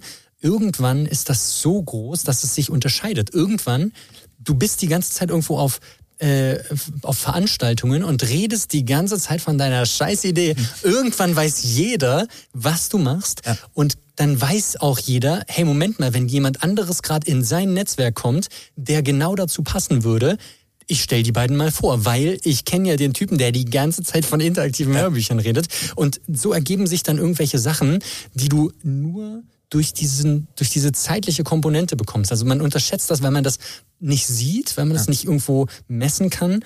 Aber wenn man an seinem Projekt dranbleibt, baut man Momentum auf. Egal, ob das jetzt sozusagen den, den, den, den Progress, wie sagt man auf Deutsch dazu? Den, Entwicklung? Äh, den, ja, den, den, den Fortschritt, Fortschritt macht. Ja, ja. Ähm, in der Softwareentwicklung oder bei seinem Produkt oder bei den Erfahrungen, die man damit sammelt. Ähm, oder ob das diese Netzwerkgeschichte ist, die ich gerade angesprochen habe. Du baust Schritt für Schritt über die Jahre entsprechend was auf und Leute verbinden dich mit dieser Idee. Und das ist, das darf man nicht unterschätzen. Ja, na, vor allen Dingen, wie du schon sagst, du baust halt auch Netzwerk auf. Also anders haben wir uns ja, ja. auch nicht kennengelernt. Ja. So, wir haben jemanden in dem Bereich gesucht über einen ähm, gemeinsamen äh, Bekannten. Also viele Grüße an Ralf an dieser Stelle ich habe so gesagt, hier, wir brauchen irgendjemand zum Thema KI, Entwicklung, irgendwas. Ja, ich kenne da sofort jemanden. Ich dachte, hä, wie schnell geht das? So und ja. dann saßen wir halt am Tisch und man hat halt wirklich gemerkt, ich habe dir gesagt, was benötigt wird und du hast sofort realisiert, okay, das und das und das und dann ging das auch relativ schnell. Also wir hatten Endeffekt einen Monat, wo du ja. vielleicht entwickelt hast und es hat aber halt auch wie die Faust aufs Auge gepasst. Ja, also klar, es gab dann so ein paar Sachen, die mussten irgendwie angepasst werden, aber selbst da, ich weiß noch, wo ich dich das erste Mal angerufen hat und gesagt hat so, Mist, jetzt muss ich dem erzählen, es klappt was nicht. Jetzt sagt er bestimmt, hm, könnte vielleicht gar nicht funktionieren. Aber nein, das war ein Feedback wie, okay, gib mir mal einen Tag, wir müssen da vielleicht ein bisschen was umstellen, ohne ja. überhaupt zu sehen, physisch was in der Hand zu haben, was das Problem ist. Ja. Ähm, also von daher Hut ab, auf jeden Fall. Und ähm, genau, es ist auch so ein Stück weit Hobby. Deswegen habe ich eingehend auch gefragt, wie dein Backup ist, beziehungsweise dein Background generell ist. Ob du sagst, hier, ich habe schon immer was mit Software machen wollen. Ich saß mit einem irgendeinem Rechner zu Hause, habe irgendwelche Sachen gemacht. Also du wächst ja auch rein und gerade von so einem Baby kann man halt ähm, sehr schwer loslassen. Und ja. ich sehe das bei mir auch so klar. Du hast so mal ein, zwei Projekte, die laufen und die pushst du und deswegen musste ich vorhin auch so schmunzeln von deiner Bucketlist. Ähm, wenn du halt so ein paar Leute von außen auf eine Bucketlist mit einlädst und sagst, so, ich habe die und die und die, wenn dann halt diese dieser Punkt kommt, so was willst du eigentlich noch alles machen? Mhm. So, du, du hast viele Ideen, aber ich bin komplett bei dir. Es ist gut, die irgendwo liegen zu haben und vielleicht irgendwann mal anzusetzen, weil irgendwann ist ein Projekt ja vielleicht auch mal fertig. Ja, und äh, also genau, das mit dem, mit dem Hobby, ich, wenn Geld keine Rolle spielen würde bei mir, dann würde ich auch trotzdem bei mir zu Hause sitzen und programmieren. Einfach, weil es unglaublich viel Spaß macht und weil es mein Hobby ist. Das hat sich aber auch erst entwickelt. Also früher ähm, muss ich vielleicht noch ergänzen. Also klar, ich war der Sportler, aber ich habe unglaublich gern mit Lego gespielt. Das, hm. ich habe auch. Wer hat das nicht? Ich glaube, so. ey, ich glaube, bis ins Abi habe ich noch äh, irgendwelche automatisch, also hier so mit mit Fern, Fernbedienung, Fernbedienung und äh, so Motoren und so. Ja. Ähm, Autos gebaut und so Zeugs, weil ich das so faszinierend fand, diese Technik. Ich habe schon früher an einem da gibt's ein sehr, sehr lustiges Bild, muss ich dir mal zeigen, ähm, wo ich am Rechner sitze, vor so einem übelst alten Röhrending da, ähm, mit, weiß ich nicht, vielleicht neun Jahren oder so und habe da irgendwie ein Computerspiel gespielt. Also dieses Computerspielding, das hat mich schon immer irgendwo fasziniert. Und das Geilste, was ich, warum ich auch irgendwo sage, Informatik war eine richtig gute Idee, ich find's faszinierend, dass man einer Maschine sagen kann, was sie machen soll. Und sie macht genau das, nicht mehr, nicht weniger, in Millisekunden. Und das haut mich jedes Mal weg. Also es ist, das ist für mich so faszinierend, weil es das in der realen Welt nirgendwo gibt. So, das, ja. Warst du ja der, der, der Lego-Spieler, der eine große Kiste hatte und alle Steine in ja, eine klar. Kiste gepackt ja, ja, hat und danach, ah, okay, gut. Ja, ja, also da war ich nicht so strukturiert oder sowas. Okay, weil ich wollte gerade, weil du ja gesagt hast, so diese Struktur generell, aber ich habe dich eher so eingeschätzt und es ist ja auch so ein kreativer Prozess. Du hast alle Lego-Steine in der Kiste, egal ob sie zusammenpassen oder nicht, aber du gehst rein, hast was da und machst was draus. Ja, ja es ist, glaube ich, auch so ein Ding, äh, dass ich damit so dieses räumliche, logische Denken, was in der Mathematik halt sehr wichtig ist oder generell auch im Informatikstudium, mhm. dass da dafür der Grundstein gesetzt wurde und das äh, ja, war ein glücklicher Zufall. Du bist ja jetzt relativ ähm, aktiv auch auf Social Media. Ich, äh, ich versuch's. Also ich muss schon, wie viele Devlogs hast du generell jetzt gedreht? Also ich habe pro seit, Tag? Also seit drei Jahren mache ich fast jede Woche ein Devlog-Video. Ich habe okay. in dem letzten Jahr, 2021, habe ich 49 von 52 Wochen ein Devlog-Video gedreht. Vielleicht sollte ich kurz erzählen, was ein Devlog-Video ja, ist. Das wäre jetzt meine nächste Frage ja. gewesen. So, was, was, was, was steckt dahinter? Ja, also ein Devlog-Video heißt Development Log. Also ich erzähle, was diese Woche bei Ordery passiert ist. Wir schreiben Software, wir machen neue Produktionen. Das heißt, ich setze mich einmal die Woche, am Samstag ist das übrigens immer äh, morgens ins Büro, äh, mache die Kamera auf mich und fange an zu erzählen, was ist diese Woche passiert. Wir haben das und das Feature in der App gebaut, wir haben im Editor das und das angepasst, wir haben ein neue interaktives, neues interaktives Hörbuch auf unserer Plattform, wir haben das und das gemacht. Ja, quasi sage ich, was die Woche passiert ist und das jetzt dokumentiere ich jetzt seit drei Jahren. Kriegst du auch relativ viel, viel, ähm, viel Input von deiner Community generell, die genau über solche Formate, warum ich auch frage, also du machst ja trotzdem schon Videoformate ist das, was funktioniert. Ja. Reels, die funktionieren. Ähm, es ist auch irgendwo mein Medium. Also es gibt Leute, die vielleicht richtig gut ähm, irgendwie Blogtexte schreiben das können. Es gibt genau. Leute, die irgendwie gut auf Fotos aussehen. Ich sehe meiner Meinung nach sehe ich nicht gut auf Fotos aus, aber irgendwo im Video passt es und ist dann authentisch. Ja. Und deswegen habe ich gemerkt, okay, Video ist mein Medium. Video kann ich bearbeiten. Das habe ich mir irgendwo auch in der Schulzeit irgendwo beigebracht, so Videos zu schneiden. Ja. Und da wächst man auch irgendwo rein. Und deswegen habe ich gesagt, okay, geil dann mache ich das halt. Und ja. das ist auch irgendwo eine Disziplinübung. Ne? Also ja. andere Leute essen jeden Tag einen Apfel. Ich mache jedes Mal, nachdem ich äh, aufstehe, mache ich mein Bett. Ich mache jeden Tag 30 Liegestütze. Das sind so kleine Disziplinübungen. Ja, und eine davon für Audrey ist halt dieses Devlog-Video, dass ich mich dazu zwinge,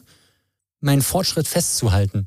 Auch wenn es manchmal unangenehm ist. Es ist für mich irgendwo spannend, der Gedanke, dass ich in zehn Jahren zurückgucken kann auf den Max, wie er 2022 ja. da gesessen hat, was ihn da beschäftigt hat und worüber er gerade erzählt, was gerade bei Audrey der aktuelle Stand ist. Und wir haben wirklich bei weitem vor Höhle der Löwen, vor allem, wo wir mit Social Media angefangen haben, habe ich mich hingesetzt und habe gesagt, dass wir im Editor gerade irgendwas Cooles gemacht haben. Und ich glaube, es ist richtig cool, später darauf zurückzublicken und mhm ähm, sich das anzugucken, weil es dokumentiert ist. Ich schreibe auch jeden Tag Tagebuch, eine A5-Seite. Das hast du letztens erzählt. Ja. Beziehungsweise hast du das, hast du das in einer Story gehabt? Hast ich, generell genau. habe ich sowas gesehen? Ja, genau. genau. Und äh, also seit dem 12.03.2019 schreibe ich jeden Tag eine A5-Seite Tagebuch ohne eine fucking Ausnahme. Es gibt keine Ausrede, das nicht für mich zu machen. Und auch wenn ich manchmal, ohne Spaß, bis 1 Uhr, 2 Uhr nachts sitze, weil es gerade weil ich gerade keinen Bock habe zu schreiben. Mhm. Ich mache es trotzdem. Es gibt keine ja. Ausreden. Das fand ich vorhin halt auch so spannend. Also ich sehe es ja selbst im Tagesgeschäft in der Agentur, gerade wenn es zum Thema Content geht, Video filmen, Video schneiden, gut gefilmt ist schnell, erzählt ist auch viel. Dann geht's halt an den Schnitt so und du hast halt jede Woche siehst du dich selbst und jede Woche musst so. du schneiden. Es ist jetzt nicht so, dass du saukreative Bilder vor dir hast, die ja. dich irgendwie jede Woche aufs Neue abholen. Du hast halt jede Woche den gleichen Art oder die gleiche Art von Content so und da ist es wirklich echt Hut ab dafür zu sagen, hey, ich trete mir dafür in den Allerwertesten, dass ich das halt genau mache. Aber das ist auch das, was du vorhin meintest, diese Disziplin generell. Ja. Und im Endeffekt ist es ja trotzdem was, wenn das ganze Ding fertig ist und es online, hast du wiederum was geschaffen, was dir wiederum einen Mehrwert für dein Unternehmen bzw. für ja. Ordery bringt. Also und, das, und, was auch irgendwie krass ist bei Social Media, weil wir gerade äh, darauf zu sprechen kommen, dieser, äh, das macht, das macht wirklich Sinn. Also die Menschen, die sich das angucken, connecten mit dir auf einer ganz ja. anderen Ebene, was verrückt ist. Also wirklich, vor ein paar Jahren hatte ich mit Autoren, ähm, andersrum, fangen wir andersrum an. Ich habe die beiden Partnertonstudios von Audrey, die bis jetzt die meisten Produktionen bei uns gemacht haben, mit denen wir uns unglaublich gut verstehen, habe ich über Social Media kennengelernt. Die habe ich in meinem Leben, also wir haben die zu Corona kennengelernt, ich habe die zwei Jahre nicht gesehen. Wir haben super geile interaktive Hörbücher und Hörspiele zusammen pro, äh, produziert. Ohne dass ihr euch gesehen habt. Ohne dass wir zwei uns Jahre quasi zusammengearbeitet in einem Projekt. Richtig. Und es gab quasi immer diese Connection zu denen, weil sie wissen, wie ich jetzt in einem Video zum Beispiel wirke. Ich mache zum Beispiel auch privat dann Videos, wie ich einen Triathlon mache oder Ja. wie ich bei Xletics mich im Schlamm Hindernislauf unter Stacheldraht wühle. Bei, bei, bei Nebel und plus fünf Grad und ich denk so, huh, sportlich auf jeden Fall um Ja, Jahreszeit. das, das Eisbad im Oktober war der Ja. absolute Horror. Aber ähm, um nochmal aufs Thema zurückzukommen, damit connecten sich Menschen mit dir. Du, damit baust du irgendwie authentisch ein Bild von dir auf und eine Marke auf. Und transparent vor allen Dingen. Genau. Und es gibt wirklich, also wir haben jetzt ähm, im, im Januar, bevor das mit Hülle der Löwen quasi dann losging, hatten wir dann neue Produktionen gemacht. Und da haben wir mit Autoren Verträge geschlossen, die ich noch nicht einmal in meinem Leben gesehen habe. Die sich aber die entsprechenden Videos angeguckt haben, die verstehen, was wir machen, die verstehen, wie wir drauf sind und was wir in Zukunft vorhaben. Und das hat für den Vertrauensvorschuss gereicht, um mit denen entsprechende Verträge aufzusetzen für Lizenzen. Und das finde ich unglaublich faszinierend, dass man da trotz, also es ist ja digital, dass man da trotzdem so eine Verbindung aufbauen kann. Wir haben die dann am Ende danach getroffen. Ne? Wir haben dann ähm, im Tonstudio uns getroffen und haben da entsprechend der Produktion des eigenen interaktiven Hörbuchs dann zugehört, haben ein bisschen gequatscht, haben uns kennengelernt und alles. Aber am Ende des Tages war das Vertrauen da, bevor wir uns persönlich gesehen haben. Und das finde ich faszinierend. Gut, ähm, Startup-Gründer generell. Ähm, ich habe mich jetzt mal so ein bisschen damit beschäftigt, auch ähm, bezüglich einem laufenden Projekt. Ähm, es gibt ja eine sehr große Startup-Szene in Sachsen. Wie stehst du generell zum Standort? Ich meine, du kommst aus Berlin, du bist nach Chemnitz gekommen, um an der TU zu studieren. Wie wichtig ist für dich generell der Bezug zu Chemnitz, zu Sachsen? Finde ich, ist eine sehr, sehr wichtige Frage. Ähm, ich fühle mich zu Chemnitz verbunden. Das Ding ist, ja, ich, hab, ich komme aus Berlin, ich habe hier studiert, ich hatte hier die Idee, ich habe hier entsprechend alles gelernt an der TU Chemnitz, was ich brauche, um Audrey zu gründen. Hier wurde sozusagen in mich investiert. Hier ist entsprechend die, hier sind die Mitarbeiter am Start. Hier habe ich das Gründernetzwerk benutzen dürfen. benutzen dürfen klingt komisch. Hier durfte ich auf das Gründernetzwerk zurückgreifen, die mich dabei unterstützt haben. Hier habe ich das Gründerstipendium bekommen. Hier habe ich auch das entsprechende Investment bekommen. Es fühlt sich unglaublich falsch an, zu sagen, Audrey wechselt seinen Standort. Ja. Weil am Ende des Tages bin ich sehr dankbar dafür, dass ich diese Infrastruktur so nutzen könnte. Und ich möchte auch in Zukunft entsprechend mit Steuern zahlen, mit Arbeitsplätze schaffen, dafür sorgen, dass dieser Standort dann auch so bleibt und für die zukünftigen Generationen genau das Gleiche bietet, wie es mir geboten hat. Und weiß ich nicht, ob, also das ist, das ist für mich irgendwie so eine klare Sache. Ich möchte mit Audrey auf jeden Fall in Chemnitz bleiben. Okay, also sagst du generell ähm, auch diese Verbindung und Vernetzung TU am Standort und alles drumherum hat das ganze Projekt schon gepusht und enorm gepusht. Glasklar, glasklar. Also ich glaube, dass ich das alleine so nicht geschafft hätte. Und ich, was heißt ich glaube? Ich weiß, dass ich das so nicht geschafft hätte. Und ähm, ja, am Ende des Tages ist auch so eine Sache, ich bin Softwareentwickler. Solange man Internet hat, funktioniert das. Es ist scheißegal, wo ich sitze. Und dann ist Chemnitz halt genau der richtige Ort gewesen. Hier habe ich entsprechend die Sachen gelernt. Das heißt, ich kann auch hier bleiben. Es ist kein, kein Denk- Unterschied. Denkst du, dass du, weil du hier äh, einer von wenigen bist oder anders, dass du die Aufmerksamkeitsspanne, die du erreicht hast, dass es dir hier in so einer äh, etwas kleineren Stadt ähm, oder dass das die ganze ähm, Geschichte multipliziert hat? Als Beispiel in Berlin wäre es wahrscheinlich für dich schwieriger gewesen, rauszugehen oder dann klar, wenn das Projekt einmal online ist, ist das das eine, aber dass man dich wahrnimmt. Äh, bist du der Meinung, in so einer kleineren Stadt ist es, ich will jetzt nicht sagen einfacher, aber wirst du schneller wahrgenommen? Ja, also ich habe halt da keinen Vergleich. Ne? Ich wüsste nicht, wie es anders gelaufen wäre. Ähm, aber ich weiß auf jeden Fall, dass ich zum Beispiel auch an der TU Chemnitz den riesen Vorteil hatte, dass ich einen sehr schnellen familiären Kontakt zu den Dozenten aufbauen konnte und wir dann entsprechend auch in der, in der, in der Forschung kleine coole Projekte machen konnten. Wir haben zum Beispiel das Brettspiel Risiko im Studium ähm, einfach programmiert und dafür eine künstliche Intelligenz entwickelt, die dann auf den Hochleistungsrechnern der Professur künstliche Intelligenz für 24 Stunden über Wochen trainieren durfte. Das hat unglaublich viel Spaß gemacht und wir hatten die Freiheit, weil die Dozenten uns gesagt haben, ja, ihr könnt unsere Ressourcen benutzen. Mhm. Es sind hier nicht so viele Leute, die die benutzen wollen. Und wenn man da sein eigenes Projekt hat, ich weiß nicht, also ich kann mir nicht, ich kann mir schwer vorstellen, dass das in Berlin so möglich ist. Es hat auch Vorteile und ja, es, ich glaube, dabei können wir es belassen. Es am Ende ja.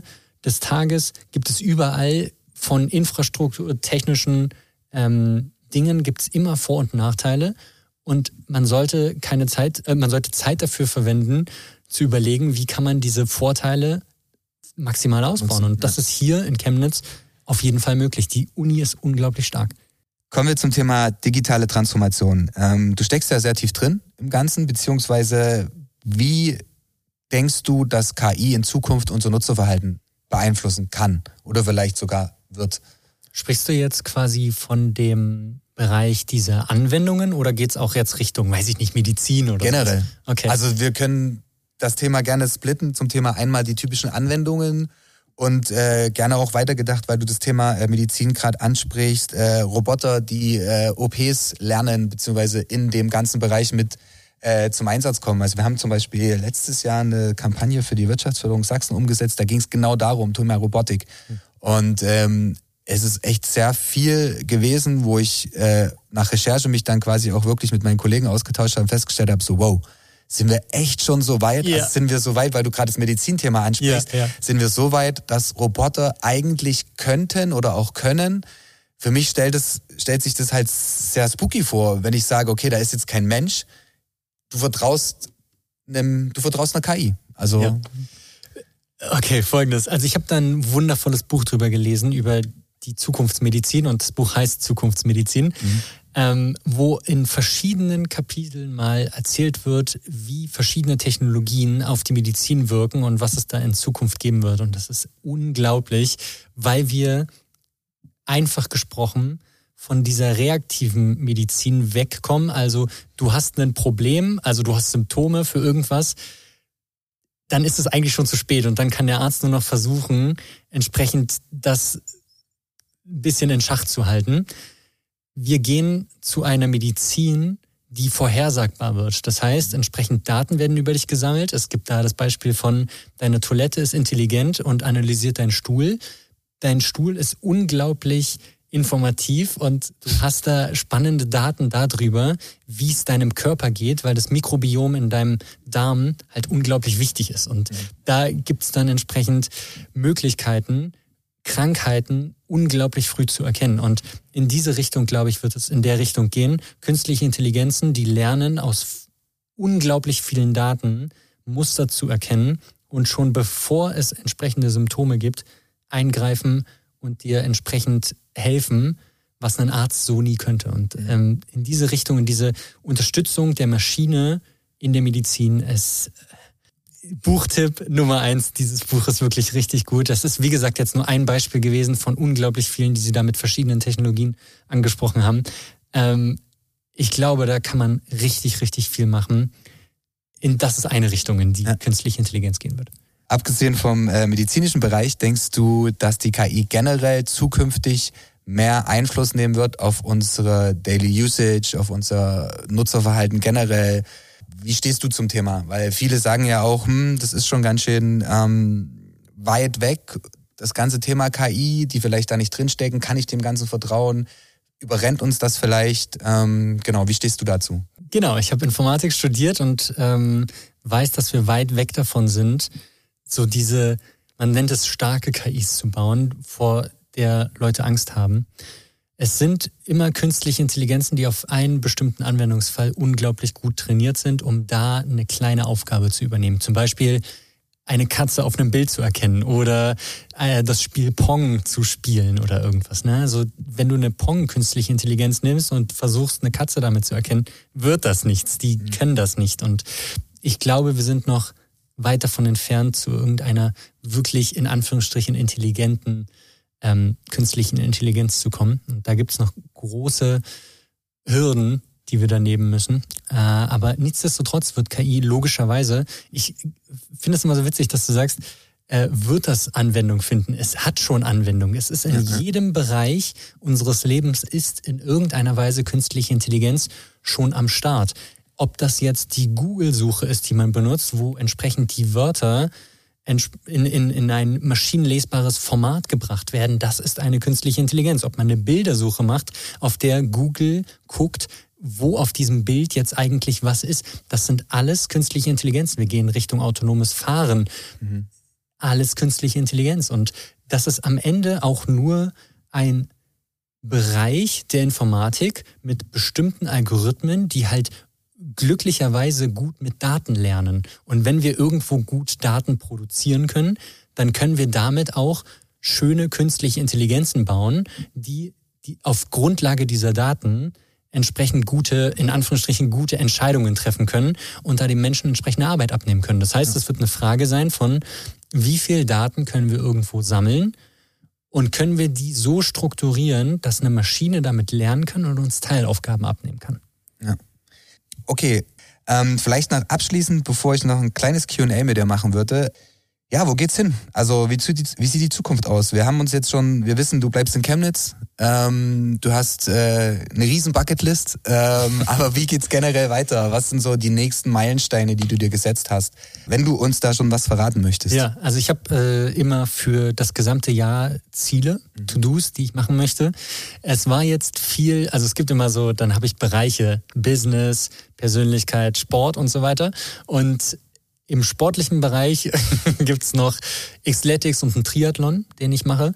Ähm, Persönlichkeit muss ich noch ein paar Bücher lesen dieses Jahr. Habe ich bis jetzt äh, war ein bisschen stressig im Business, aber im Businessbereich witzigerweise habe ich sehr sehr viele To-Dos schon geschafft. Also es gibt noch, du hattest vorhin gesagt Umzug, mhm. sind wir gerade in den letzten Schritten, da den Umzug abzuschließen. Das ist noch ein großes To-Do, was bei uns ja. entsteht. Und ja, das dann gibt's noch so ein paar kleine Sachen, die bei Ordery passieren, aber sonst möchte ich dann auch grundlegend ein bisschen ruhiger machen. Es geht jetzt vor allem in die Produktion von neuen interaktiven Hörbüchern. Mhm. Aber wie ich vorhin schon gesagt habe, ich habe die Software geschrieben. Die Produktion, der Sprecher, der das einliest, der Autor, der es schreibt, das ist ja unabhängig von meiner Zeit und deswegen ja. wird es da vor allem viel in die Richtung geben. Wir machen neue Inhalte, produzieren, produzieren, produzieren, machen entsprechendes Marketing und benutzen unsere Ressourcen die wir jetzt haben, vor allem dann jetzt auch vom Weihnachtsgeschäft. Mhm. Das ist das, was dieses Jahr noch ansteht. Das ist die Zukunft von Ordery dieses Jahr. Du bist aber sehr weit äh, im 2022 vorgeschritten, wenn du jetzt schon ein Weihnachtsgeschäft Ja, bist. sowieso. Also wir, wir, merken, wir merken ja, ähm, im Hörbuchbereich ist, glaube ich, kein Geheimnis, dass, ja. äh, dass der, der Weihnachts- Boom da wichtig ist. Ja. Und das merken wir auch jedes Jahr. Und deswegen, vor allem, wenn man bei uns Gutscheine kaufen kann, die dann entsprechend auch übertragbar verschenkbar sind, ist halt immer ein super Geschenk, wenn man interaktive Hörbücher, kleine Werbung, äh, wenn man interaktive Hörbücher halt dann einfach verschenken kann und das ja. was ist, was niemand sonst so verschenkt. Und das ja. ist halt ähm, eine spannende Sache bei uns gewesen und deswegen funktioniert das Weihnachtsgeschäft bei uns sehr gut. Super, ich freue mich auf jeden Fall auf alles, was kommt. Ähm, und vor allen Dingen, da wir ja eh connected sind äh, und du nicht aus Chemnitz weggehst, werde ich ja sehr viel dafür mitbekommen. Ich habe drei QAs für dich. Ähm, du kannst gerne kurz und knapp antworten, ähm, außer du bist der Meinung, äh, mir noch ein paar Infos dazu zu geben. Ähm, ganz klassisch zum Thema PWA oder Native App, also Web App oder Native App. Wo geht's in Zukunft hin? Native. Metaverse oder Second Life? Ach du Scheiße. Das Ding ist, glaube ich, dass ich von beiden nicht viel halte und dabei belassen wir es heute. Okay, gut, dann ähm, die Final Question, die, die mich eigentlich schon interessiert, seitdem ich dich kenne, was oh oh. ist in deiner Tasse? Kaffee oder Tee oder was trinkst du in deinen Devlog-Videos? Glasklar Tee. Ich trinke keinen Kaffee, das schmeckt überhaupt nicht. Ich komme da nicht ran, ich weiß nicht, wie man sowas trinken kann. Aber ähm, es ist immer Tee. Ich mache da auch kein Wasser oder sowas rein. Ich habe einen ähm, Lieblingstee. Ich kann den, glaube ich, gerade gar nicht benennen, aber das ist so ein Frucht, Früchtetee. Okay. Früchtetee ist. Also klassische Fruchtteetrinker. Ja, ja, ja, ja, glasklar, glasklar. Ohne Zucker, einfach nur das Ding rein. Okay. Und fertig cool. ist ähm, hey Max, hat mir super, super viel Spaß gemacht. Ähm, Gleichfalls. Ich würde gerne, weil ich es gerade so habe und auch diese ganze Thematik generell, wenn du Lust, Zeit und Bock hast, leite ich dich gerne zur Konferenz ein, vielleicht für einen kurzen Best-Practice-Plausch, um das allen mal so ein Stück weit noch äh, weiter mit auf den Weg zu geben. Ähm, ja, in diesem Sinne äh, wünsche ich dir eine super erfolgreiche Woche. Maximale Erfolge mit Ordery, nur das Beste. Und ähm, ja, es hat mir super viel Spaß gemacht. Und ich würde sagen, wir hören uns bei der nächsten Episode von unserem Digi Summit Podcast. Vielen Dank fürs Zuhören und ähm, bis die Tage.